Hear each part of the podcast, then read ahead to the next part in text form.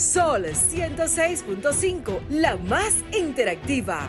Una emisora RCC Miria.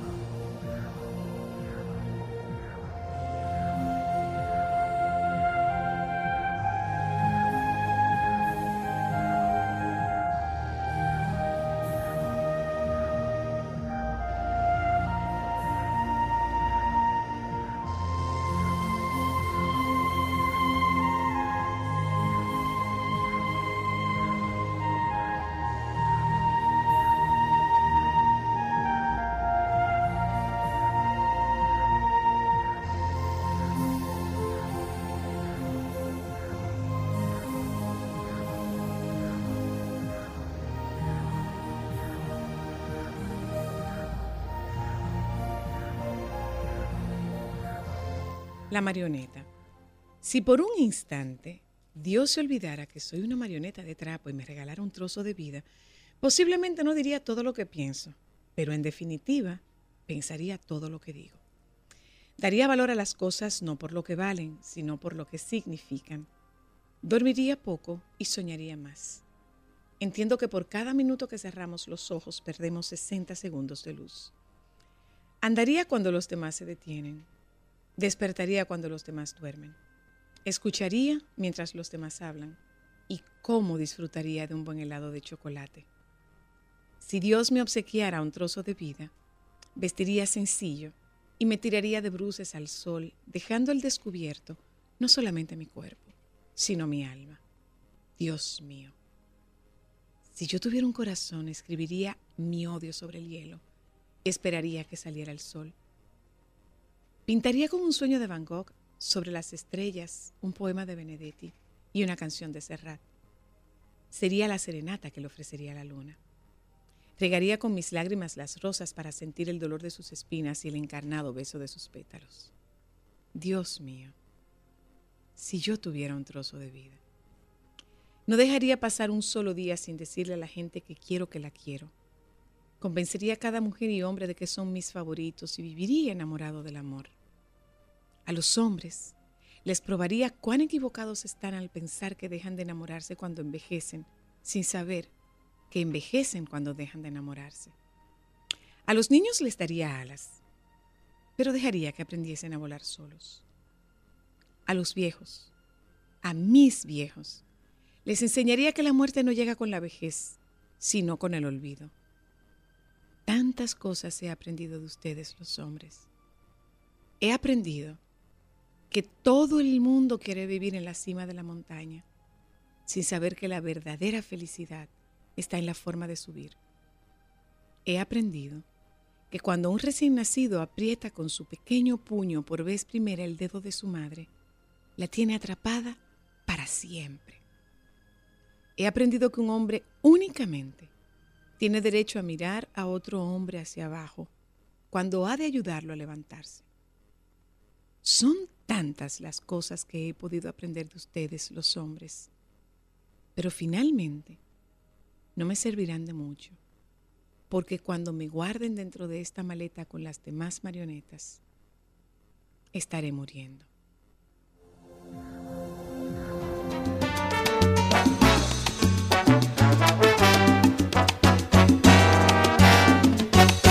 Aquí donde me ves, una vez tuve un amor que era mi vida.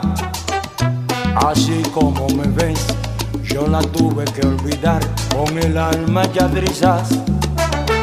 Y ahora siento que con el tiempo el corazón cierra sus heridas. Cuando un amor dice adiós, no es que el mundo se acabó. Uno se cura.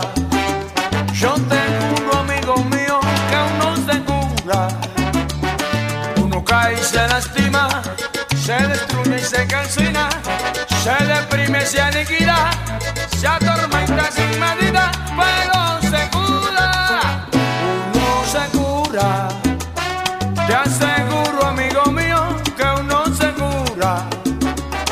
Uno llora y se lamenta, una rabia de impotencia, se maltrata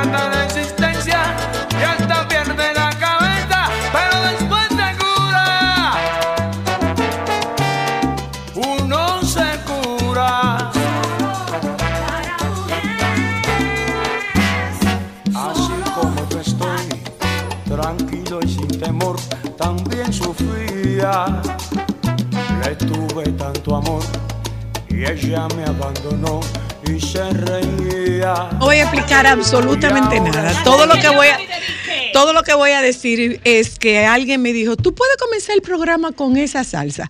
No sé a quién se la quieren dedicar. Ay, no salud puedes por comer cosas, eso. ¿no? Claro. Que tú dijiste Uno que, que comenzara, Lea dijo que, pero no es porque ella se quiera curar de nada. Ella no se quiere curar de nada. Pero por si acaso alguien la quiere dedicar, eso trae problemas. No dedique con nombre, no dedique eso con nombre. No dedique eso con nombre. Lo dejamos ahí. Que haga la historia. Que haga la historia. Que, Ah, no, la ah, ok. claro. Yo puedo hacer historia. Ah, yo, yo puedo hacer la historia.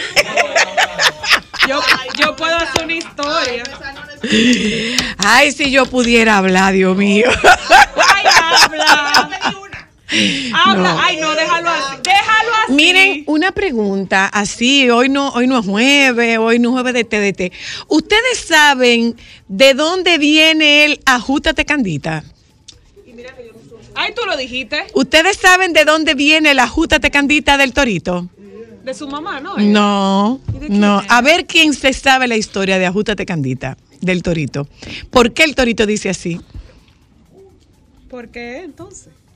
Nadie te lo- A ver si alguien sabe. A ver si alguien sabe de dónde viene. De dónde viene el ajustate candita. Eh, no, esa canción no. Yo te- soy amiga de una persona. Yo soy, yo soy amiga. Uno se cura. Yo soy amiga de una persona que en un momento determinado sufría mucho. Era varón. El señor era varón y sufría mucho. Y ese amigo me dijo, tú me puedes conseguir esa salsa para yo buscársela a ese señor que está muy amargado. En solidaridad con su Ay, amigo que en sufría. empoderamiento. Él se la No, puso. en solidaridad con su amigo que sufría. en solidaridad con su amigo que sufría. Y entonces, ponle, ponle otro chin de la canción, Alejandro. Ponle otro chin de la canción. Ponle otro chin de la canción. No, Claro, el público.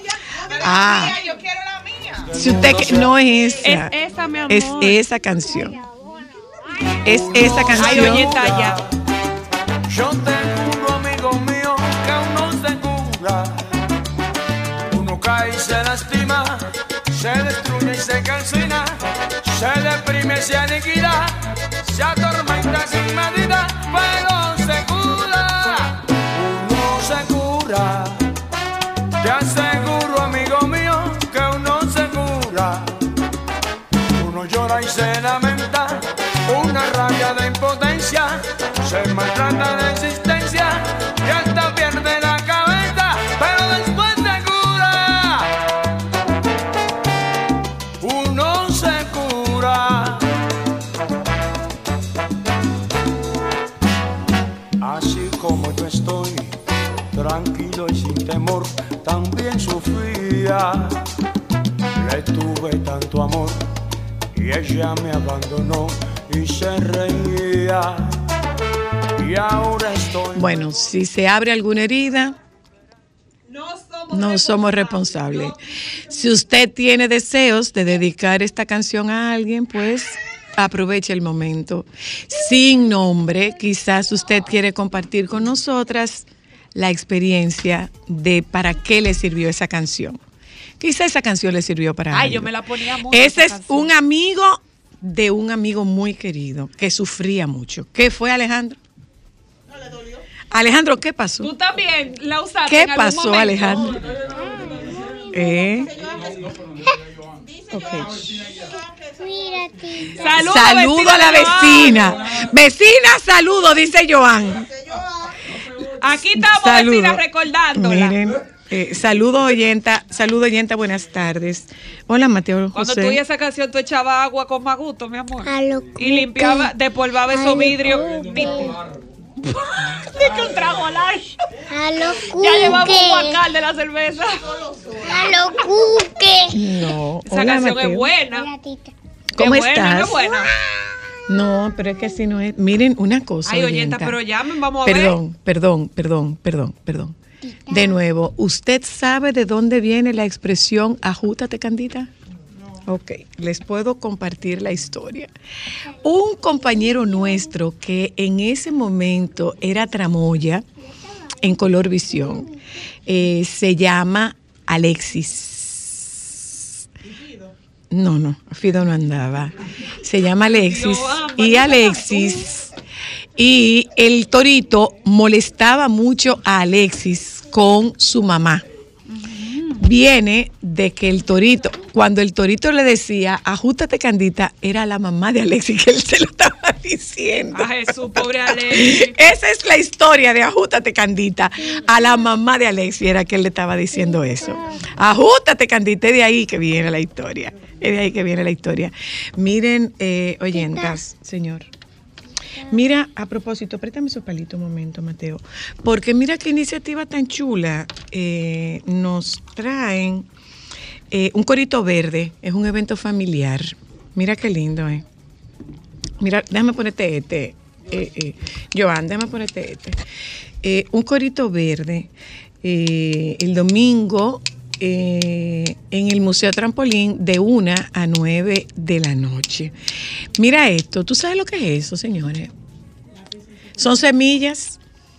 Son semillas que hay ahí adentro. Ay, qué chulito. Son semillas que hay ahí adentro. Ajá. Entonces, dice, gasta tu lápiz hasta chiquitico. Eh, ¿Recuerdas cuando tenías útiles escolares nuevos y querías estrenarlo? Esa misma emoción tenemos de que nos acompañes en el Corito Verde el domingo 24 de julio en el Museo Trampolín para que todos aprendamos sobre sostenibilidad a una forma fácil y divertida. Igual que el lápiz, en el evento queremos que muchas semillas germinen. Siembra el lápiz de cabeza. Dale amor, agua y sol para que crezca en tres semanas. O sea, tú vas a sembrar el lápiz, tú vas a sembrar el lápiz y de aquí va a crecer la Una matita. va a crecer la plantita. Mírala un momento, Mateo. Míralas ahí donde están. Está Mírala, mírala ahí las semillitas. Oh. Mírala ahí las semillitas. Bueno, vamos a darle la bienvenida solo para mujeres en la tarde de hoy. Eh, oh, oh. Bueno, cúrese, que cúrese. sea lo que Dios quiera, Cúrese, entonces. cúrese, ¿eh? Y empezamos con Bienvenidos, bienvenidos a Solo para Mujeres. Vamos un momentico a publicidad, regresamos de publicidad. ¿Qué, ¿Cuál es el contenido que tenemos esta tarde? Hoy hablamos con el baby, señora Luna, y vamos a hablar de grasas, animales y vegetales, a conocer cuáles son los beneficios y cómo preparar recetas con ellas. Ok, bueno pues gente, vámonos a publicidad. Ya volvemos, esto es Solo para Mujeres. Cierra sus heridas cuando un amor dice adiós. No es que el mundo se acabó. Uno se cura. Yo tengo un amigo mío que aún no se cura. Uno cae y se lastima, se destruye y se calcina, se deprime y se aniquila, se atormenta sin medida, pero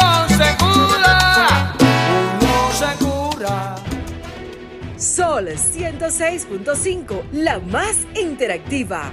Una emisora RCC Miria. Hola, baby. Buenas tardes, un momento. Oiga esto.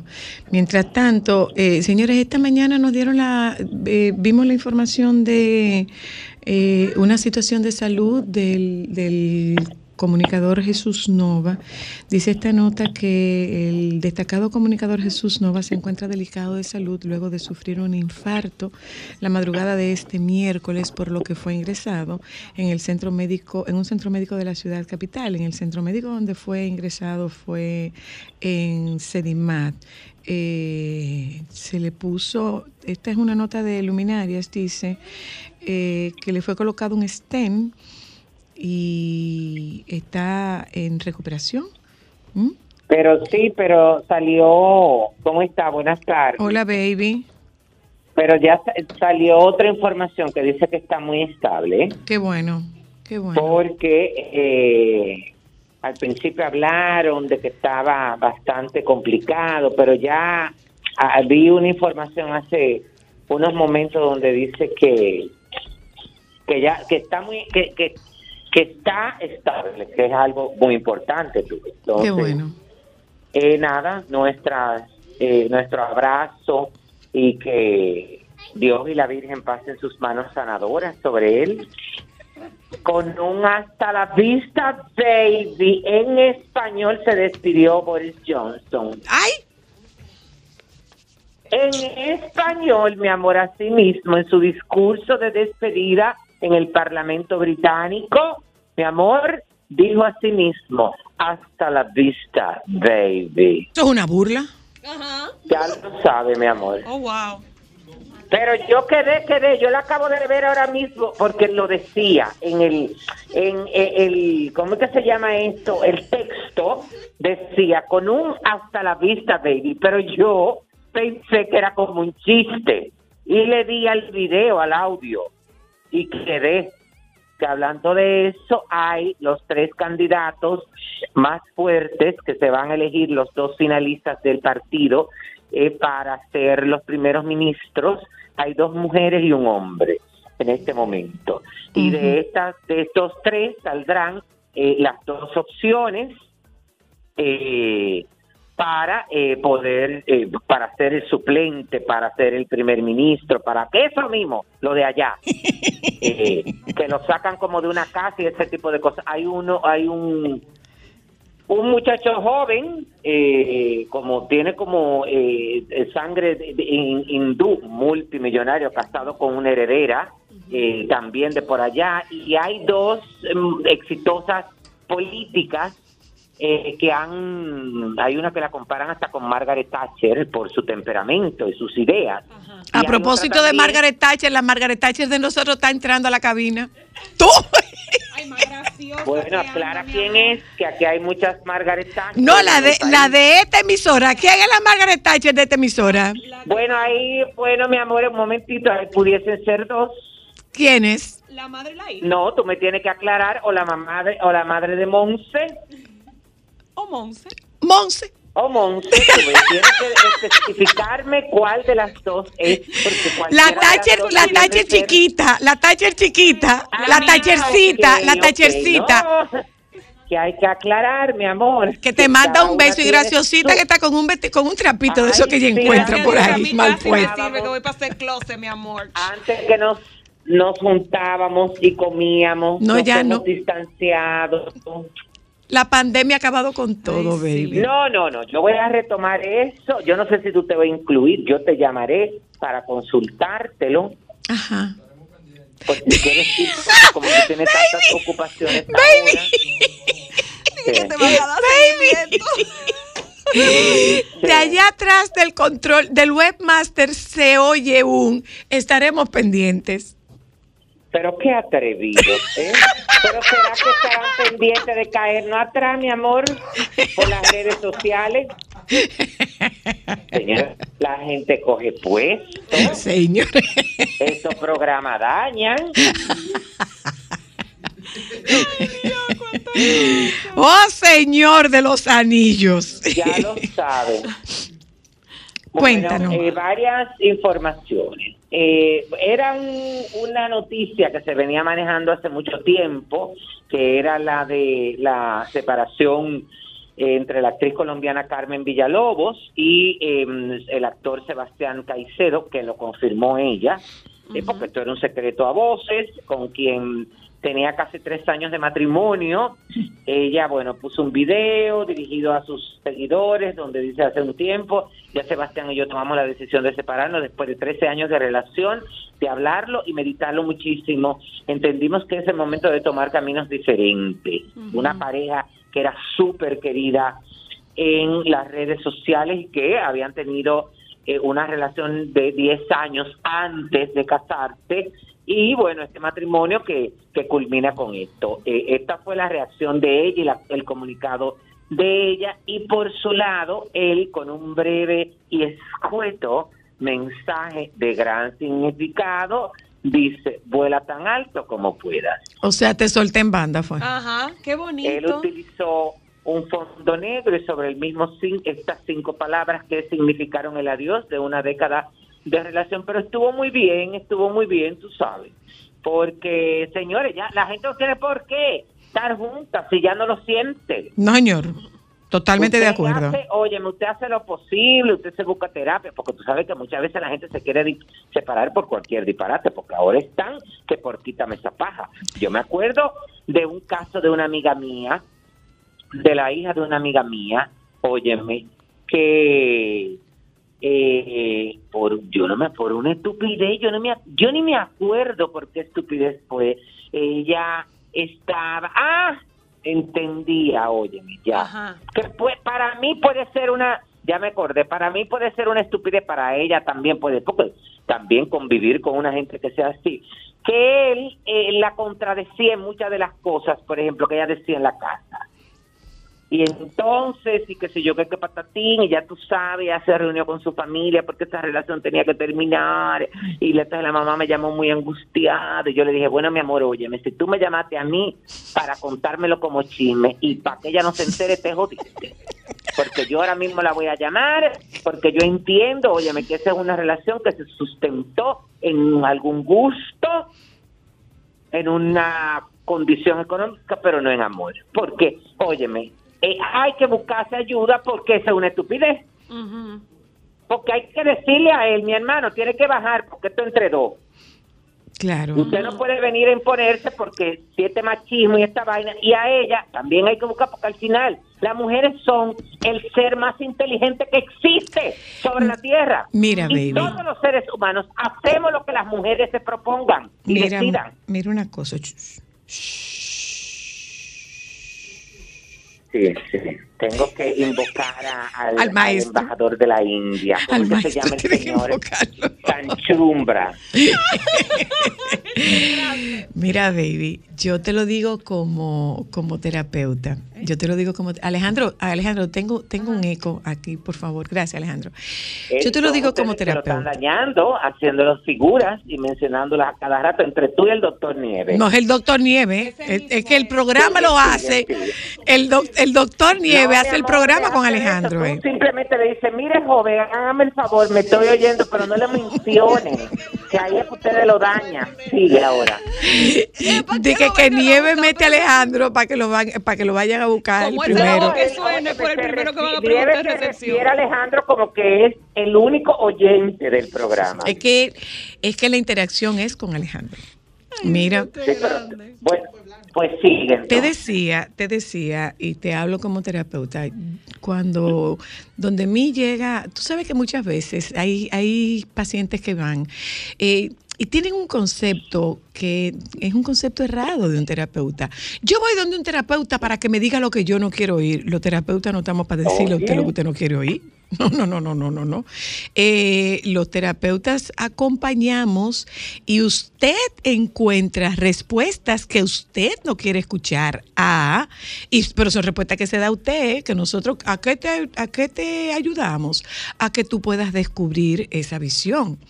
Y Así en el mismo. caso, hay gente que va donde un terapeuta y te dice, no, fue la psicóloga que me dijo que me divorciara. Los psicólogos no mandamos a nadie a divorciarse. Si un psicólogo lo manda a divorciar, no vaya ahí. A veces usted va donde el psicólogo entendiendo que el psicólogo le va a decir divórciate. Por lo menos, por lo menos, en, el, en la en la formación de UNIBE y la Universidad de Salamanca, eh, el divorcio no es la primera alternativa, aunque no todas las parejas tienen que seguir juntas. ¿eh? Usted a veces hace terapia de pareja y no es exactamente, no todos los matrimonios son salvables, entre comillas. No todas las Ajá. relaciones pueden permanecer. ¿Qué es lo que tú buscas? Que de alguna manera el, el impacto que ocasiona la ruptura de una relación sea lo menos doloroso posible, pero va a ser dolorosa. Romper una relación va a ser dolorosa siempre. Entonces, eh, llegan donde ti, yo me quiero divorciar. Vaya con Y Dios. tú sabes qué es lo que tú le dices. Por lo menos yo. Espérate, espérate, espérate. Vamos a hablar, vamos a hablar. Probablemente eso no sea lo que tú quieras. Es muy probable que no sea divorciarte lo que tú quieras y que por ti esté hablando una emoción y esa emoción es la rabia. Pero cuando tú, cuando tú bajas esos decibeles, tú te das cuenta que es por pique que tú dices que tú te quieres divorciar. Pero además, hay un empeño en, hay una planificación para tu casarte, pero cuando tú te vas a divorciar, tú te quieres divorciar de un fuetazo.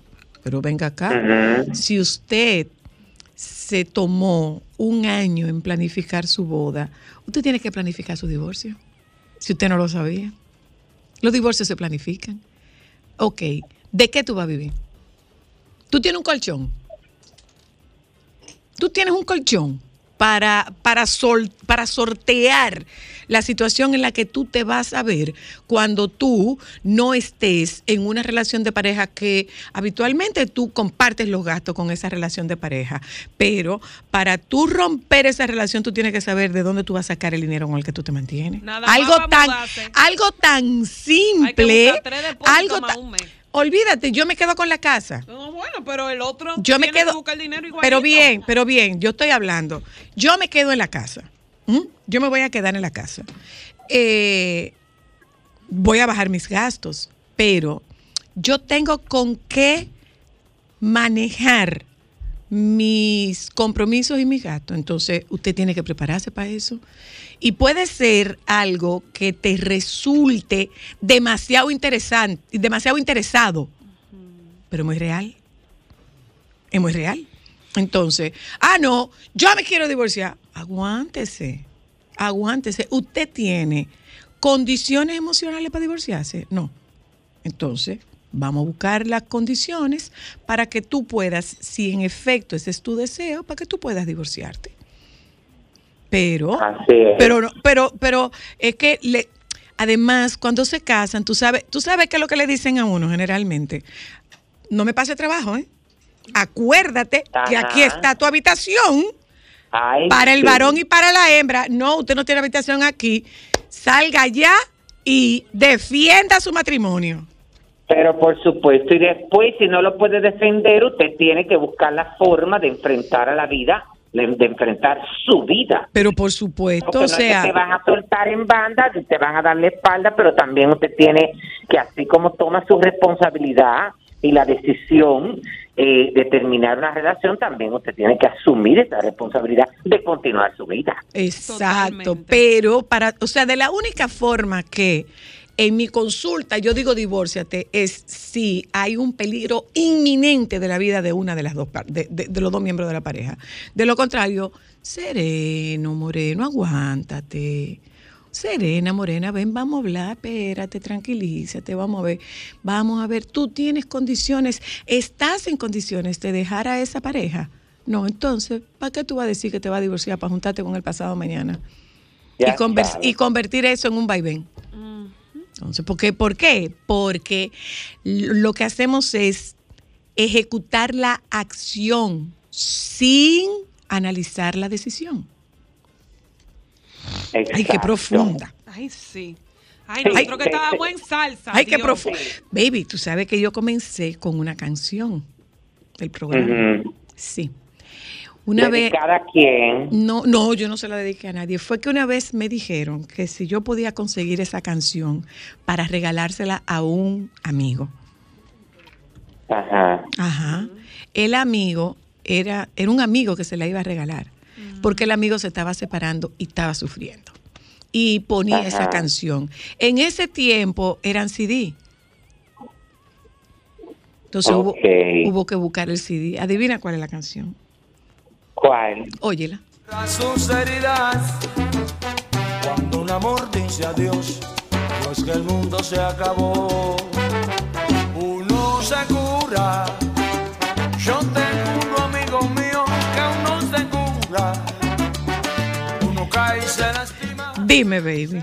¿Se curó? Yo creo que no, que no se curó. Yo no sé. No, yo creo que, yo creo que no, no, yo creo que él no se ha curado todavía. Yo, yo- no, no te puedo decir nada de eso. No, yo creo que ese señor no se ha curado todavía. Tantas cosas. No le sirvió Mira, la tú sabes que canción. hablando de, Uno hablando de cura. canción, ajá, hablando de canción, tienen que escuchar una la nueva versión de una canción popularizó el grupo Ketama en 1995 que acaba de ser grabada por Belinda en colaboración con Lérica, un grupo que se llama No Estamos Locos. Ay, sí, la vi. ¡Ay, qué cosa tan chula! Sí, que desde ya lo que ah, eh, eh, anticipan es que será la canción del verano en España. No, no, no, pero me encanta, mi amor. Yo la descubrí en, en el programa Corazón. La Ajá. escuché. Escuché un, un poquitito de. eh, eh, eh, eh, escuché la canción y vi un poco del video. Y la verdad es que me ha conectado Sí. con la canción. Y eh, la verdad es que Belinda le ha convenido haberse ido para España porque, eh, sobre todo en la parte musical, está muy enfocada y se habla de que este regreso a la música de ella va a ser con un disco de colaboraciones, porque Sí. además de el éxito que ha tenido con este grupo eh, Lérica, hace un mes lanzó una canción con Ana Mena, muy conocida en España, y eh, se ha dejado ver en las redes sociales con la Mala Rodríguez, eh, porque también anuncia una nueva colaboración. La vi y de verdad que ella se está reenfocando, ¿eh? Vamos Sí, a ver sí, cuánto tiene que le bajarle un poco al botox y a los rellenos, porque la verdad es que parece una, no, porque verdad, es, oye, Belinda no es vieja, pero hija, tú te das cuenta cuando una gente, óyeme, tú sabes lo que es en una canción tropical con ritmo del verano, ella batiéndose, y esa cara inexpresiva.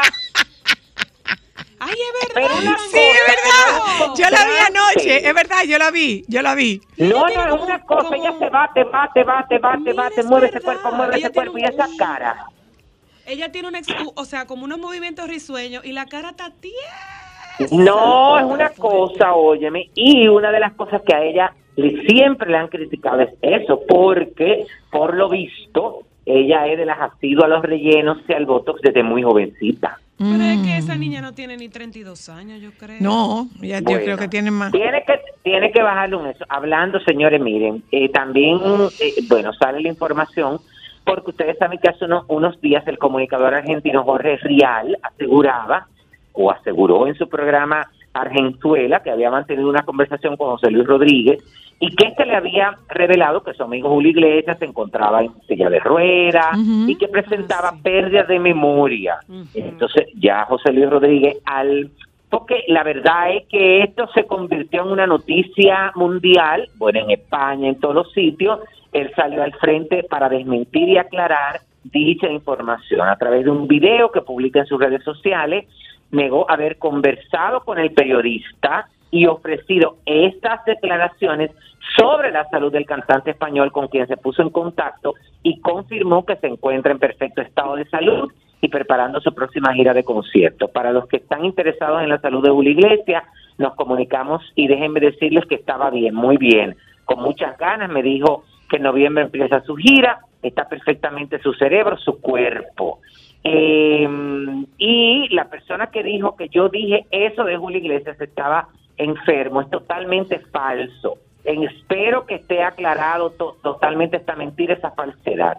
Previamente, de acuerdo con el periódico, con un medio de comunicación, Julio José, hijo de Julio Iglesias, yo también lo vi en televisión española, eh, se pronunció al respecto y dijo que su padre está de maravilla, él es muy presumido y siempre vende una imagen de hombre seductor que no acepta el paso de los años, son 78 años, ha llevado una vida muy movida y lo lógico es que esté algo tocado.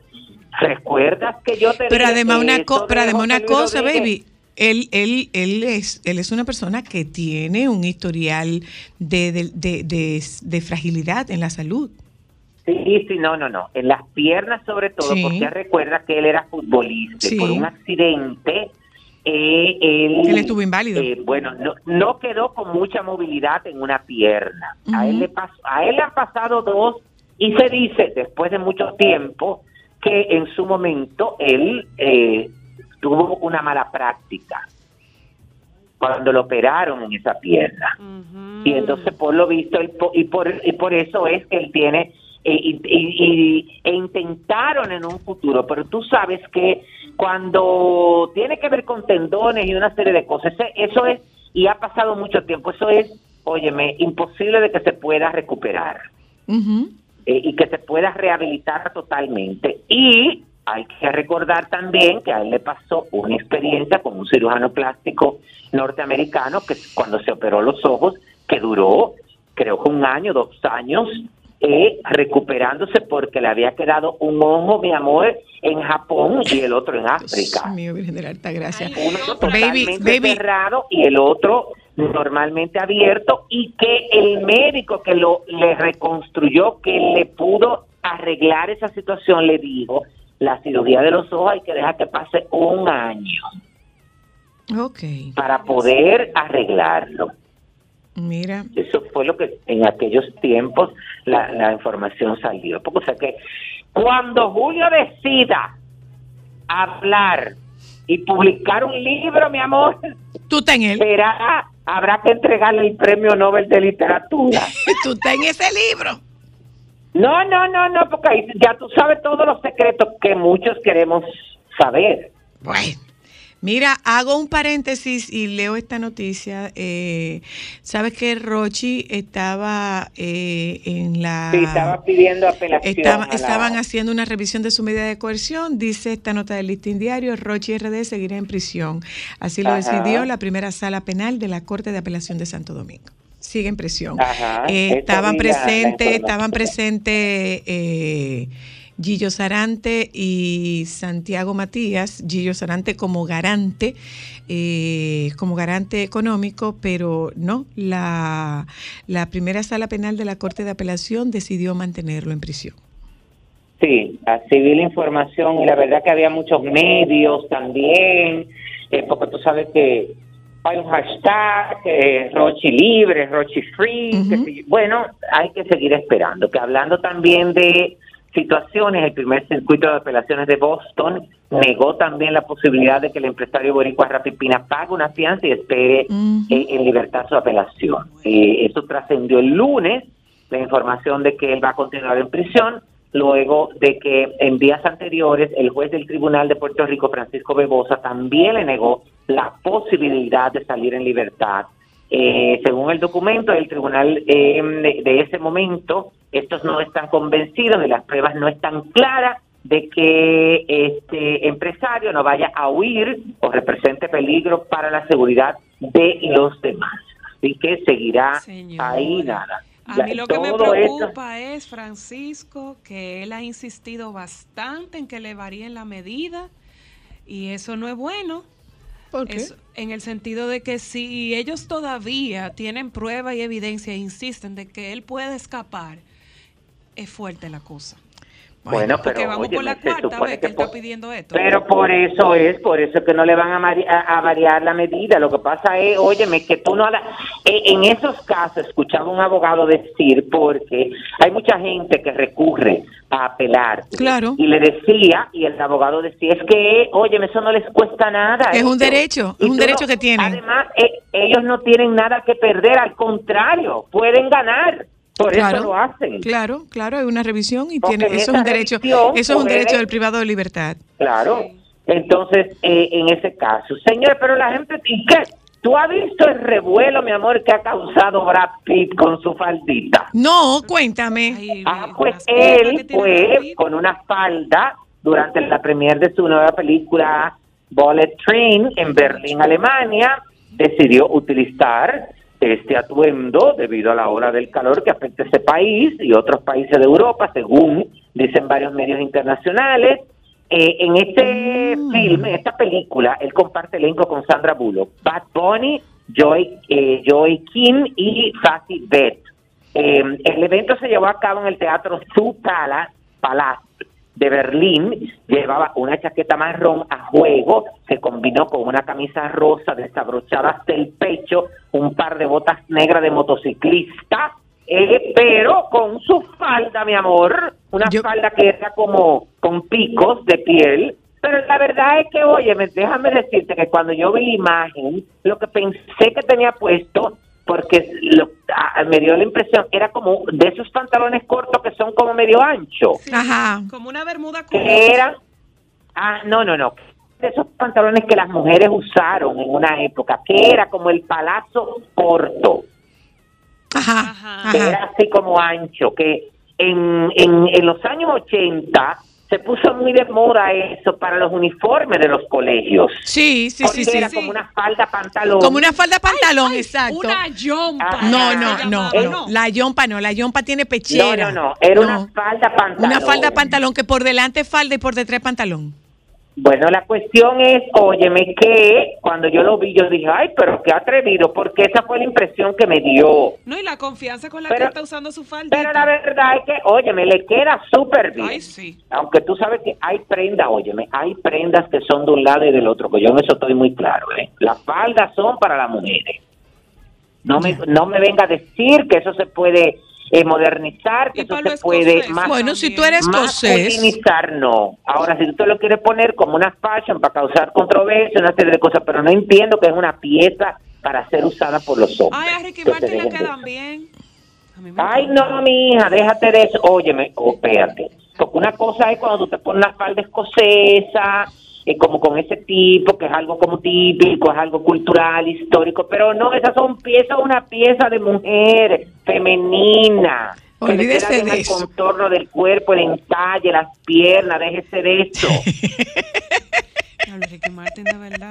No, no, no, no, no, no, no, no. Tú sabes que yo soy de mente muy abierta hasta un punto. Sí. Porque yo creo, óyeme, que tú puedes ser de una cosa y de otra, pero sin meterte en el otro terreno. Es que tú eres muy clásico. Tú eres muy clásico. Sí. No, no, es que tiene que ser así para que podamos seguir viviendo en armonía, una convivencia normal, de respeto. ¡Ay! Seguimos, baby. Ah, mira esta noticia. calor me dio. Le retiraron los cargos al bodeguero que mató a su agresor en Nueva York. Retiraron los cargos. Muy bien. Ay, pero mira lo, que- lo que se... pre- Bueno, el que vio el video entiende que fue en defensa propia. Fue en defensa propia. Sí, Estoy viendo esta nota de diario del nuevo diario que dice la Fiscalía de Nueva York retiró la acusación de asesinato en segundo grado contra el bodeguero dominicano José Alba, que mató a un cliente que le estaba agrediendo y cuya imputación levantó una ola de protestas de pequeños propietarios de tiendas de bodegas en la ciudad. La oficina del fiscal de Manhattan presentó una moción para retirar los cargos contra Alba de 61 años y que se encuentra en libertad condicional. Según el documento, la investigación ha arrojado que no se puede demostrar que no estaba justificada el uso de la fuerza física letal. El pasado 13 de julio, representantes de varias asociaciones de bodegueros pequeños, supermercados y restaurantes se concentraron en las escaleras del Ayuntamiento de Nueva York para pedir que se retirara la acusación por considerar que la actuación de Alba había sido en defensa propia. Qué bien. Muy Bueno, Y era en defensa así propia, efectivamente, dos- sí, era en defensa propia. Sí, así mismo fue. Eso era lo que los abogados alegaban, tú. Y, eh, y lo pudieron lograr. Bueno, una noticia también que era como un rumor hace mucho tiempo, porque iban y venían, era lo del eh, la separación definitiva de musicólogo y Ana Carolina, eh, tras casi siete años de matrimonio. Ella lo hizo a través de un eh, de un Comunicado. explicó que fue una decisión basada en el amor y el respeto que se tienen y pidió la discreción y respeto tanto a la prensa como a sus seguidores respecto, eh, respecto a esta separación que se dio hace varios meses y así evitar especulaciones. Ella aclaró que el divorcio no se debe a una infidelidad eh, y confirmó que ya no le dará una nueva oportunidad a su a un esposo, negando así cualquier posibilidad de reconciliación. Y ahí eh, tiene el, el comunicado, tuve muy bien eh, redactado, muy bien escrito y, y nada, cuando ya se terminó, se terminó cada cual por su lado, tú sabes. Eh, y es como yo siempre he dicho, óyeme, las relaciones no se terminan cuando al otro le da la gana, sino cuando a los que están involucrados entienden que la tienen que terminar. Es así. Y sí, eh, Porque y es, que los medios nos gusta. Oye, es válido. gusta. Todo el intento que usted haga por recuperar Claro. su relación es válido. Claro. Pero cuando no se puede, bueno, pues mire, no se puede. Ya, ya le dieron un ultimato, Así ya no intente más. Y ya. si lo tienen que intentar otra vez, que lo intenten otra vez. Bueno, Ah, no, cada quien tiene que nos una en- cantidad de intentos. Que nos encanta andarle botando el marido a otra y andando recogi y andar recogiéndole el marido a otra. Suelte eso. Ay, sí. Ay Dios, qué, qué folclórica, baby. Sí, sí, bastante. Francisco, sal de ese cuerpo. Bueno, nos despedimos, baby. Sí, mi amor, ya, déjame ver si esperan. Ay, señor, ustedes vieron la ola de Hawái y la boda de amiga. Que se lo llevó todo. Ay, tú sabes que yo tuve que untarle Cristal y berrón a Ámbar, Ámbar. que a ustedes le hubiera pasado eso? No, mi amor, ¿tú sabes qué? No nos hubiera pasado. Gracias a Dios, porque Ámbar es tan locamente psicorrígida previendo los desastres que ella no hubiera permitido que la boda fuera ahí, porque No, por no, contrato pero- ella lo hubiera movido. Pero es que, óyeme, eh, pero es que si tú te pones a mirar ahí, eso nunca había, no- no- había sucedido muy pocas veces. Que pasar esa situación. Tocó que Yo le hubiera dicho a la momento. novia, mi amor, mira, tú te puedes hacer la sesión de foto en este pedazo, muy lindo. Ah, pues yo creo que O ustedes no lo hubieran hecho porque Podemos ella hacer la ceremonia. ¿Cómo fue? acuérdate que hay novias, acuérdate que hay novias que son obsesivas y cuando te dicen, mira mi amor, es arriba de esa montañita de tierra. Ah, no, sí. Pues arriba de esa montañita tú me firmas el contrato y un, reci- una- un recibo de descargo donde yo no me hago responsable Pero como porque quiera, te lo usted le hubiera dado un ataque, mi amor. Ámbar, que Bueno, tuve que untarle alcohol cuando vio el video, porque ella nada más dijo, ay, toda esa pérdida, cuánto Mira. dinero se perdió, cuánto van a tener que pagar Antes, de despedirnos, aquí hubo una época en que había una señora muy famosa que hacía bizcochos, eran, eran bizcochos de boda y de cumpleaños. Doña Petra de Rodríguez, la mamá, claro. la mamá de, de, de, de Chaguín, de las de, de Chaguín y Lilian, las de Chalifiesta. Todavía Sí. Charlie Fiesta tiene una pastelería. Bueno, no, no, pero ella hacía, Sí, sí, sí, ella sí, hacía esos recuerdo. bizcochos. Y tú sabes lo que pasaba con, tú sabes lo que pasaba con doña Petra. Hizo los bizcochos de cumpleaños de mis hijas. Tú sabes lo que pasaba con doña Petra, que en ese tiempo los bizcochos no se ensamblaban en el lugar. Los bizcochos se sacaban listos. ¿Tú te acuerdas que los bizcochos se, me se- que ella no miraba. Perdona, ¿tú te Sí. acuerdas que los bizcochos se sacaban listos en una camioneta y se llevaban al sitio en una camioneta? ¿Sí o no, baby? Ay, santo, y eso era suspiro de verdad y todos los moquitos. Espérate, de- de espérate, perdón. ¿Tú sabes lo que hacía doña Petra? Que ella no estaba para ver cuando sacaban el bizcocho. Ni cuando lo montaban, No. ella se iba. Mm, mm. Bueno, me voy, ya. Por, bye. si, por si acaso el bizcocho se caía. Y creo que una vez se cayó uno. ¿Tú te Ay, imaginas? Dios. Bye, No, baby. yo no me lo imagino porque me da una cosa. Te doy una sirimba. Bye, baby. Un beso, mi Cuídense. corazón. A ver cuando nos juntamos, por favor. Sol 106.5, la más interactiva. Una emisora RCC Miria. Déjame cambiar tus días y llenarlos de alegría. Solo para mujeres.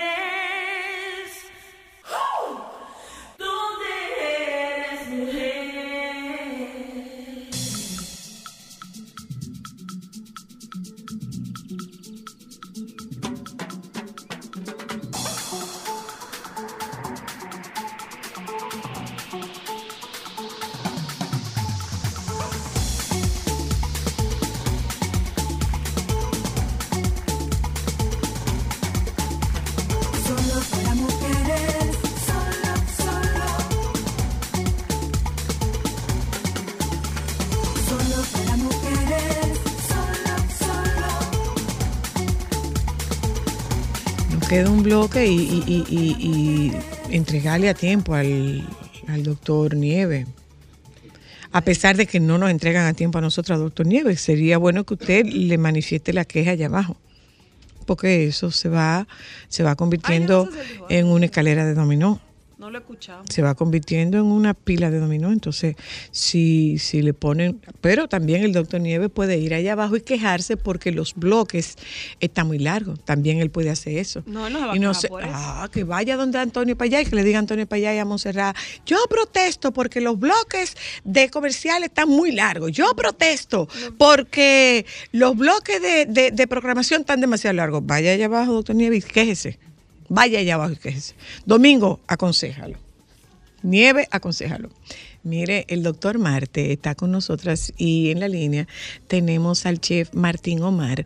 Esta tarde nosotros vamos a hablar sobre las grasas, que no es lo mismo que hablar de la grasa, aunque podríamos o pudiéramos hablar del, del impacto de las grasas en la grasa. Hablamos de grasa porque nosotros, como dice usted, doctor, eh, médico nutriólogo, eh, nosotros entendemos que la grasa, que toda la grasa es y que es mala. Y que es mala. Pero hay toda la grasa grasas, te va a subir el colesterol. hay grasas buenas. Sí, claro. que sí. ¿Cuáles son las grasas buenas? Mira, buenas tardes y buen provecho para ya lo que ya Y sí, doctor, mire, el fin de semana de los padres no es este. El otro. Es el que viene, ¿usted oye? Anótelo, porque como usted tiene un papá, Sí, anótelo. yo soy papá también. Ah. No, eso no, esa preocupación tiene que ser de la familia suya, que pa- en lo que respecta a usted. Doc, y aparte de esa pregunta, antes de que se me olvide que mi memoria está muy mala, ¿hay más grasas buenas que malas? Mira, lo primero que, para iniciar hablando de grasa, lo primero que hay que decir es la cantidad de calorías que, que aportan. Ellas normalmente aportan el doble y un poquito más de, la- de calorías que lo que aportan los carbohidratos y las proteínas. 9 calorías por kilo por gramo de grasa, independientemente de- Mm. ¿Del tipo? del tipo. Ok. Son 9 Ok. calorías. O sea, A- la a- apli- grasa, aplique eso. la grasa del aguacate, La del aceite de oliva, la del aceite de oliva, la de la, las del aceite de coco, la que viene inserta en el músculo de, los de los animales que consumimos. Eh, son nueve calorías. Nueve calorías. Entonces, luego de eso, entonces tenemos que dividirlas. Las que provienen del mundo animal y las Y que provienen del mundo vegetal. Normalmente las que provienen del mundo vegetal vienen en forma líquida.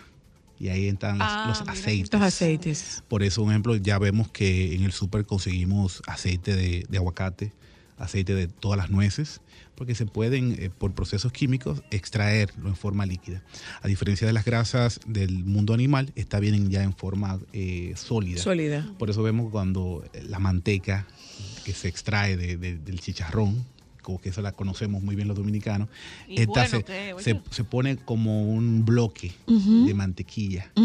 Es rápido, en contacto con, con el oxígeno. Se solidifica. Se solidifica, Se. Ok. Eh, eh, eh, antes, por lo menos en, en- en los pueblos, era usual el uso de manteca para cocinar, asumiendo y entendiendo que es más saludable que la grasa vegetal. ¿Es así o no? No. Eh, ahí entra el error. Eh, Las grasas hay que dividirlas en dos grupos también.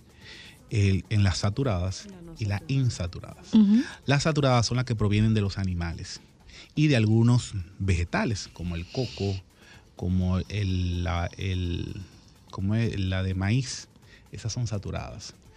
E- y obviamente la manteca, como proviene del animal, es una grasa saturada. Con, contienen altos niveles de colesterol de baja densidad, o sea, el LDL, el colesterol malo, y este se asocia a Mm. problemas cardiovasculares, Ok. Las animales. las animales. Las animales. Por eso vimos que en los años 80 eh, se comenzó una campaña para disminuir el consumo de este tipo de grasas. De grasa animal. Obviamente esto trajo con, con- como consecuencia entonces el consumo de otro tipo de grasa, básicamente los aceites. Pero mire, vamos, vamos al caso Y el de. viaje de gente extremista. Vamos a hablar Sí, al caso claro. de, vamos a hablar al caso del chicharrón, por ejemplo. Eh, yo no soy chicharronera. Mm, Puedo un día comerme un pedacito, pero yo no soy chicharronera. ¿Qué ocurre? Que muchas veces hay gente que te dice, no, porque es que ese chicharrón yo lo freí en su propia grasa y ese chicharrón no tiene grasa. Tienen, claro que sí. Sigue teniendo Sí, grasa. Claro, pero incluso, su propia grasa. incluso si tomamos un alimento que es totalmente libre de grasa, como la pechuga del pavo, y la freímos, automáticamente le agregamos un 10% de valor calórico de grasa, automáticamente, porque se inserta en, en la fibra muscular y obviamente va a ser absorbida por el, por el tubo digestivo. Ok, Ok. ok. Entonces, hablemos de Ahí va mi la... pregunta. Ajá. ¿Hay más grasas buenas que malas? Yo creo que no, que, que están divididas y que lo que ha comenzado a- la ola es tratar de consumir las grasas más saludables. Eh, ya vemos como las personas andan con su meriendas con nueces. Eh, hemos entendido eh, el, el- el valor nutricional que tiene y la importancia del consumo del aguacate, aunque a veces lo consumimos en exceso, diciendo, bueno, es una grasa saludable, sí, pero recuerda que lo, lo que Todo en exceso. Lo que primero hablamos acerca de la cantidad de, de calorías de grasa que este aporta. Y yo conozco personas que consumen dos aguacates juntos. Diario. Y juntos. Ah, en una sola comida. Sí, claro. ¿Cuán- Una Entonces, yo, pregunta, yo, no doctor. se lo, yo no se lo quito a nadie. Eh, pero sí hablo del consumo moderado. Lo ideal sería cuántas eh, rebanadas de aguacate por comida o por día que usted recomendaría para uno no exceder el consumo de esa grasa. Todo Pero, depende perdón, de la perdón, necesidad doctor. calórica de, de la persona. Porque Perdón, perdón, doctor. Porque, por ejemplo, con el tema del azúcar, te, te- yo te digo, eh, bueno, mira, es que yo lo que consumo es una cucharadita de azúcar en el café, pero eso es falso, Estamos hablando de unas 40 calorías. porque, porque yo consumo frutas, eh, yo consumo harinas, Sí, claro. entonces eh, lo mismo puede pasar con las grasas. Sí, pero si nos hay, va- hay grasa oculta en la comida. Sí, claro, en casi todos. Ok. En casi Es- todas. es a eso que voy, a que- a que y podamos las- descubrirla. y en los alimentos procesados, si nos vamos a las etiquetas que traen esos alimentos, vamos a ver que se resalta de forma importante la cantidad de grasa que contiene. Porque sí, porque en la fabricación normalmente se utiliza la grasa. ¿Por qué? Porque la grasa da buen sabor a los alimentos. Entonces, si nos vamos a los alimentos que son bajos en azúcares, ¿qué le da el sabor entonces? La El grasa. La grasa. Recuerden que la proteína tiene un sabor muy neutro, o casi no tiene sabor. Entonces, ¿qui- ¿quiénes nos, quiénes nos, nos Por aportan? eso uno tiene que sazonarlo, ¿verdad? Claro, Y claro. sabe a lo que tú le pones de sazón. Si nos vamos a los requerimientos diarios de energía, ya sabemos que los carbohidratos representan entre el 55 y el 60% de los requerimientos. ¿Qué nos quedan? Grasa y proteína. Los granos tienen grasa, Las legumbres sí tienen, Ti- pero muy mínimos. pero tienen. Pero tienen, tienen. Casi todo. Entonces, imagínate la- con la forma que utilizamos para cocinarlo, que normalmente le podemos agregar un poquito de aceite para darle mejor sabor. O sea, le agregamos aceite. Cuando En la hablamos del aceite como tal. En la dieta diaria del dominicano, ¿cuál es el consumo promedio de grasas? Bueno, esa es la parte peligrosa, porque vemos ahí entonces cómo ha aumentado las enfermedades cardiovasculares. El, pro- el promedio está por encima del 35 al 40%. De grasa. Claro, porque tenemos un alto cons- consumo también de carnes y las carnes rojas son las grandes dueñas del aporte de grasa saturada. Y estas son las que están creando muchos problemas en estos tiempos. Si date cuenta, o sea, siempre hablamos del tema de, las, de, las, de, la- de los vegetales. Eh, siempre los vegetales van a quedar en un apartado muy pequeñito en el plato. Y siempre nos vamos por los, los alimentos que tienen mejor sabor. Y uno de ellos son las carnes. O sea, todos eh, eh, somos felices cuando nos invitan o cuando hacemos en familia esas esas Una, parrillada. Pero esas parrilladas normalmente son salchichas que son una cantidad explosiva de grasa, por eso tiene buen sabor. Esos cortes de carnes magras, rojas, tienen un sabor rico, pero ¿de dónde proviene ese sabor? De la grasa. De la grasa, no del músculo, porque si, si cogemos el músculo, vemos también que la pechuga de pollo tiene músculo, la pechuga de- del pavo tiene músculo, pero no tiene ese rico sabor y es por la poca proporción. poca grasa. A veces Dos- hasta mínima. Dos física. preguntas, doctor. Número uno, en el caso, por ejemplo, de los vegetarianos y los veganos que tienen una dieta basada estrictamente en su mayoría en plantas, ¿cómo, se, ¿cómo ellos pueden cubrir dentro de los valores nutricionales esa cuota de consumo de, de- de estas grasas, porque obviamente no están consumiendo nada de grasa de tipo animal, sino exclusivamente todo vegetal. No, agregarle la- los aceites vegetales. Ahí está el, el- el rey, el rey, yo siempre digo El de oliva. el aceite de Papá oliva extra Dios. virgen, eh, las nueces, incluso el, eh, se consume en esa área, se consume mucho aceite de coco, Ay, que hay que tener su Eh, eh, precaución. eso, eso, eso es una, eso es un aparte, Sí, doctor. Yo quiero que nosotros toquemos el tema del aceite de coco como un apartado. Sí, ese es un tema. Porque en efecto eh, hubo un momento en el cual el aceite de coco se convirtió en una panacea porque supuestamente es más saludable que cualquier otro tipo de aceite, pero eso es un tema aparte. Yo quisiera darle la bienvenida a- al chef Martín Omar que está con nosotras y que toquemos el tema de, de la cocción, que toquemos el tema del uso de las grasas de la manera más saludable posible, porque como bien apunta el doctor Marte, las grasas contribuyen a saborizar la comida. Hola Martín Omar, Hola, ¿qué tal? Muy buenas. gusto de escucharte. Gracias, igualmente. Yo estoy feliz aprendiendo sobre las grasas aquí ahora. Gracias.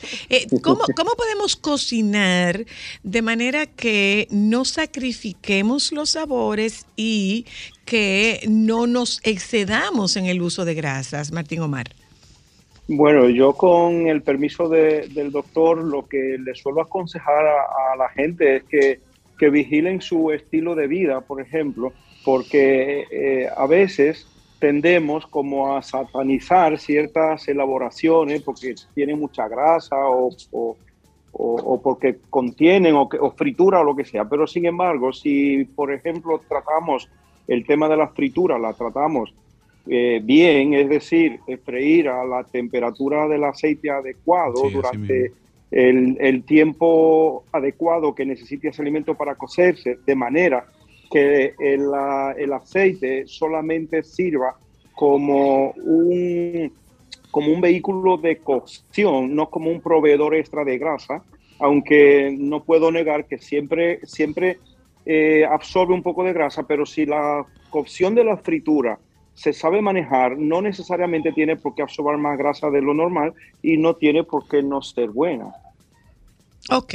Sí, Pero, pero, ¿cómo, importante. pero ¿cómo yo sé qué es la temperatura agradable, la, la temperatura ideal, sin yo ser experta en cocina? Bueno, las, las- la grasa, el aceite, por ejemplo, para el punto eh, eh, óptimo para freír está alrededor de los 120 grados. Eh, vamos a darnos cuenta que a partir de esa temperatura el aceite puede empezar a cambiar un poquito las tonalidades de color o eh, pasando de inmediatamente ser un poquito más clarificado de lo normal a si, si, es- si dejamos el aceite expuesto a una temperatura eh, superior a esa durante mucho tiempo, entonces empieza como a quemar algunos átomos y a, y a- a transformarse un poquito más oscuro.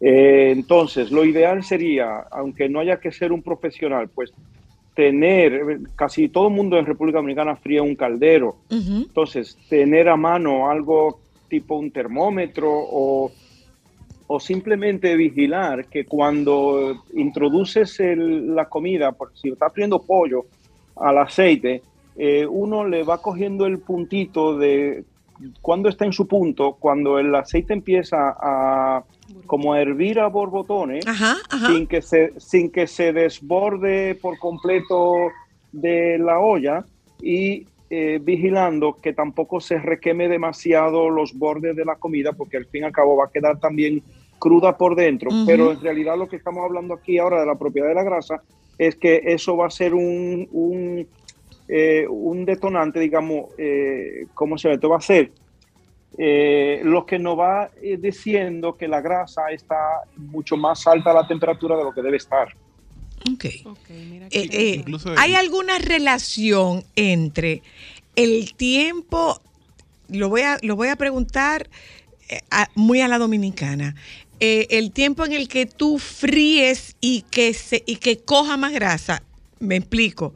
Que se te enchumbe la comida. No, y, eh, yo le agregaría, doctor, si tiene alguna incidencia en la forma en la que se prepare ese alimento, porque por ejemplo muchas veces uno escucha, no, que hay que hervirla y después tú la sellas en el No, sartén. no, o, o- o más aún, o que lo pasa, cocido. que lo pasa por huevo, que lo pasa por harina y que después lo fríe. Exacto. O por ahí, ejemplo, ahí le agregamos una cantidad de la calorías misma Sí, cantidad sí. de grasa Innumerable. en un sancocho va a ser igual que si yo la hago al horno. O sea, no sé si se entiende bien la pregunta. Lo que pasa es que, que cuando agregamos, y eso el chef creo que, que me puede corroborar, hacemos un sancocho, medir la cantidad de calorías que tiene un sancocho, y qué, cuánto es grasa, cuánto es carbohidrato, cuánto es proteína, es muy complicado. Porque normalmente son cantidades grandes. Para tú llevarla a un plato pequeño es, es muy complicado.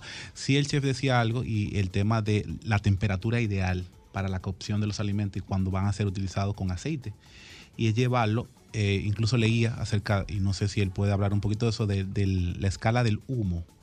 O sea, ya cuando el aceite ya comienza a, a emitir un humo, ahumar. porque ya llegó a su, a su, A su a su punto. punto de, de ebullición y ya ahí comienza a degradarse. Mm. Y eso es lo que debemos de evitar. Sí.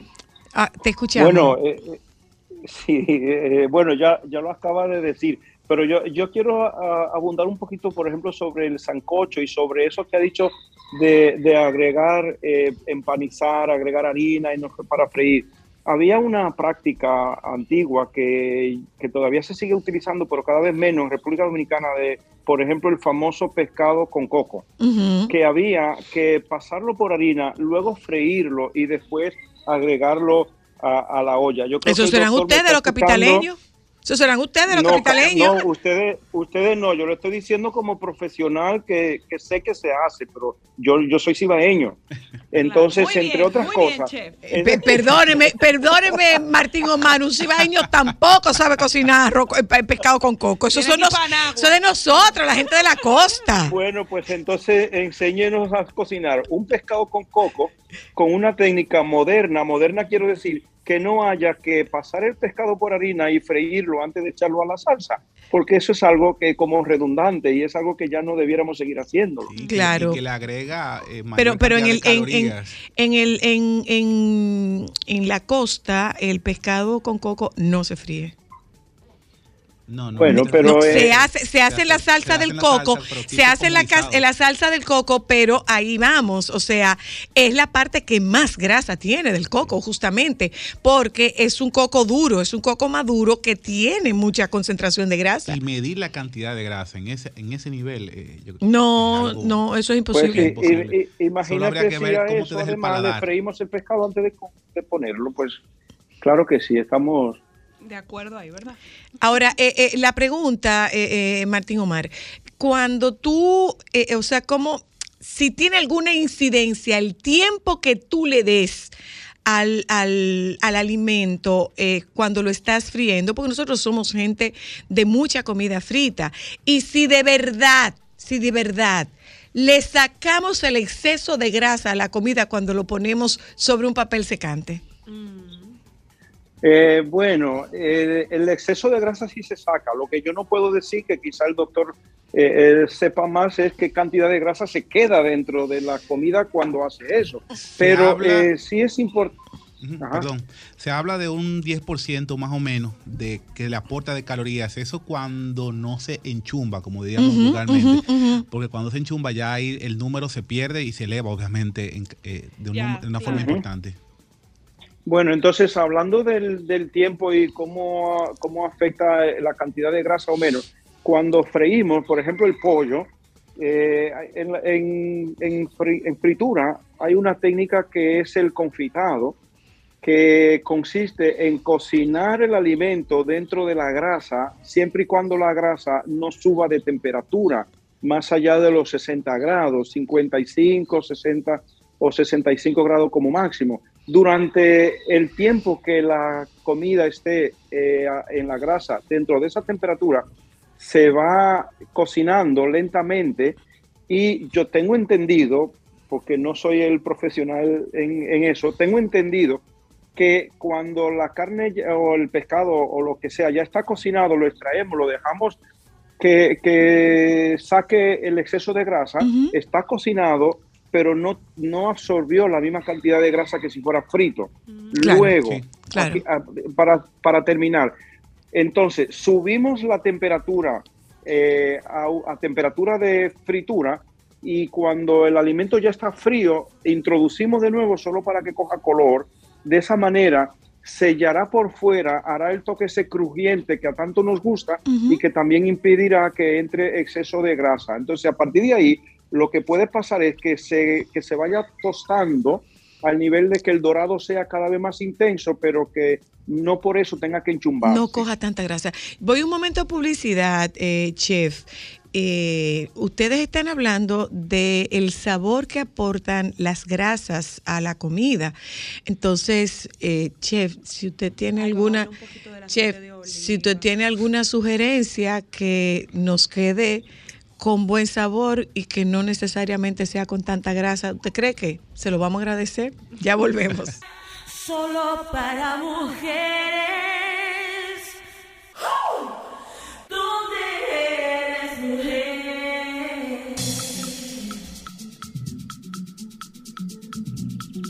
Bueno, finalmente el doctor Ricardo Marte y, el chef Martín Oman nos acompañan esta tarde y tocamos el tema de las grasas.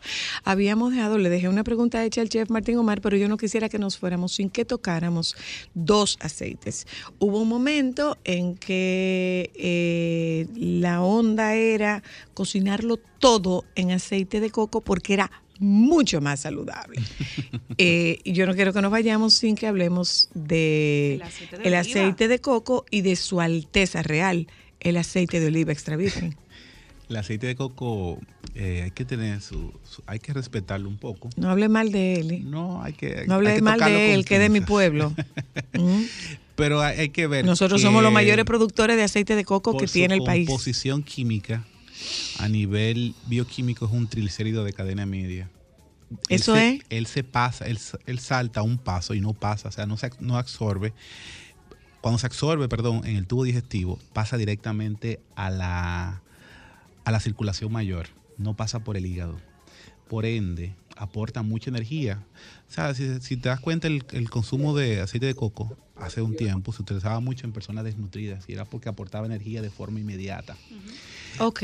Pero ahora veo que muchas personas lo utilizan, eh, personas que no hacen ejercicio, personas que no están desnutridas, y eso puede tener consecuencias a nivel cardiovascular de forma negativa. Pero es que te dicen que es súper saludable, incluso te recomiendan que se lo eche al café. Pero ¿quiénes lo recomiendan? Ah. Porque es eso, o sea, yo no veo artículos eh, importantes o, art- o artículos científicos académicos que Ah, no, artículos científicos académicos de fuera de aquí no le van a hablar bien del aceite de Aquí coco, sí, doctor. así podemos hablar del aceite de oliva, que ese sí está bien estudiado y ese sí tiene un efecto totalmente diferente en nuestras arterias. Tiene un efecto eh, detergente. Ese se encarga de limpiar las arterias incluso. Pero el aceite de coco lo que hace es que nos, en- que si nos consumimos en enturbia, exceso, que nos Puede enturbia. generar problemas en la, en la capa íntima de las arterias y eso producir un taponamiento y con el tiempo Anda, problemas de salud. Eh, incluso eh, sin procesar. La grasa del coco grasa. sin procesar. Claro que sí. Oh, wow. O sea, la masita del coco. Porque está incluso de-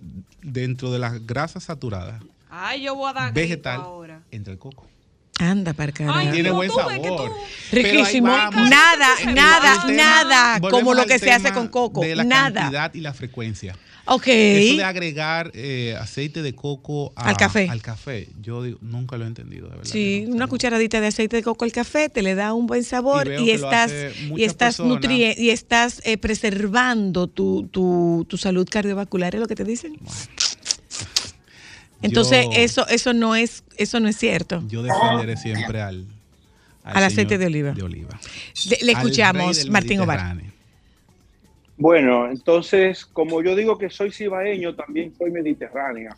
Así que yo soy de lo que coge un corte de carne, un pescado en una sartén de hierro con, con sal gorda y sobre de esa, de esa del Himalaya que está de moda ahora, hasta que la sal tueste bien, que se caliente muy bien y impacta la carne sobre la sal con poquísimo aceite, con muy poca grasa. Yo no soy de mantequilla tampoco. Hay gente que hace eso con la carne, pero con mantequilla. Yo soy de aceite. Pero una vez que, que está cocinada, cuando ya sobre el plato, para que aportarle ese- esa untuosidad y ese sabor que da el aceite, entonces un buen chorro de aceite de oliva. Sin cocinar. No, no, una vez que cocina la carne, poniéndola en una plataforma de hierro con sal, la sal que se haya calentado antes, porque Ajá. eso le va a dar muchísimo sabor a la carne también, eh, impacta, sella la carne o el pescado sobre la sartén con la sal y una vez que esté cocinado, ya sobre el plato, ahí es donde yo entonces le pongo un buen chorro de aceite de oliva. Eh, Es muy importante, es muy importante no solamente la temperatura, sino también el tiempo de cocción, eh, Martín Omar, ¿cierto? Eh, eh, estamos hablando del aceite. Eh, eh, bueno, sí, puede ser el aceite, lo mismo que la carne, lo mismo que lo que, que el pescado, porque muchas veces, o sea, tú, tú hablabas, tú mencionabas el tema de la untuosidad y parte de esa untuosidad puede perderse por una sobreexposición de, de ese alimento a la temperatura. Bueno, esa untuosidad, esa parte de la untuosidad siempre la va a perder.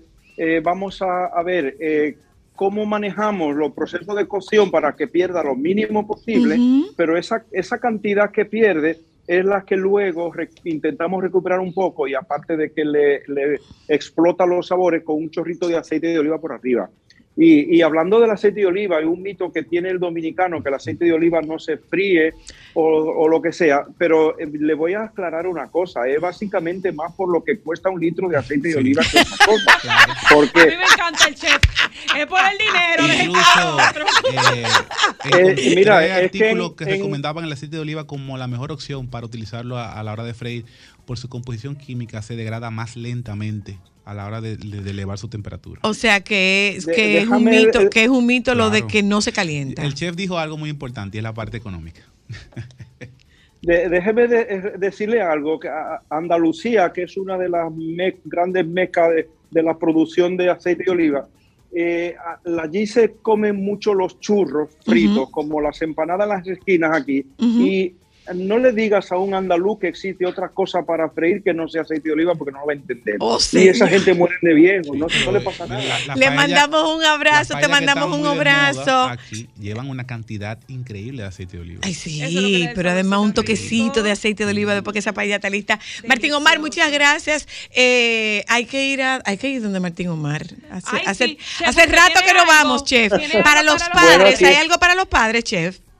Eh, está para los padres ya no es posible, ya está todo cerrado. Recuérdate que el cupo es bastante limitadito, eh, entonces es, es ya para agosto tengo disponibilidad. Bueno. Wow, pero muy Mira, bien. tú- Está tú- bueno. Ricardo, tú nunca has ido donde Martín No. Omar. Mira, ah, el vamos anotando, vamos anotando donde a Martín Omar.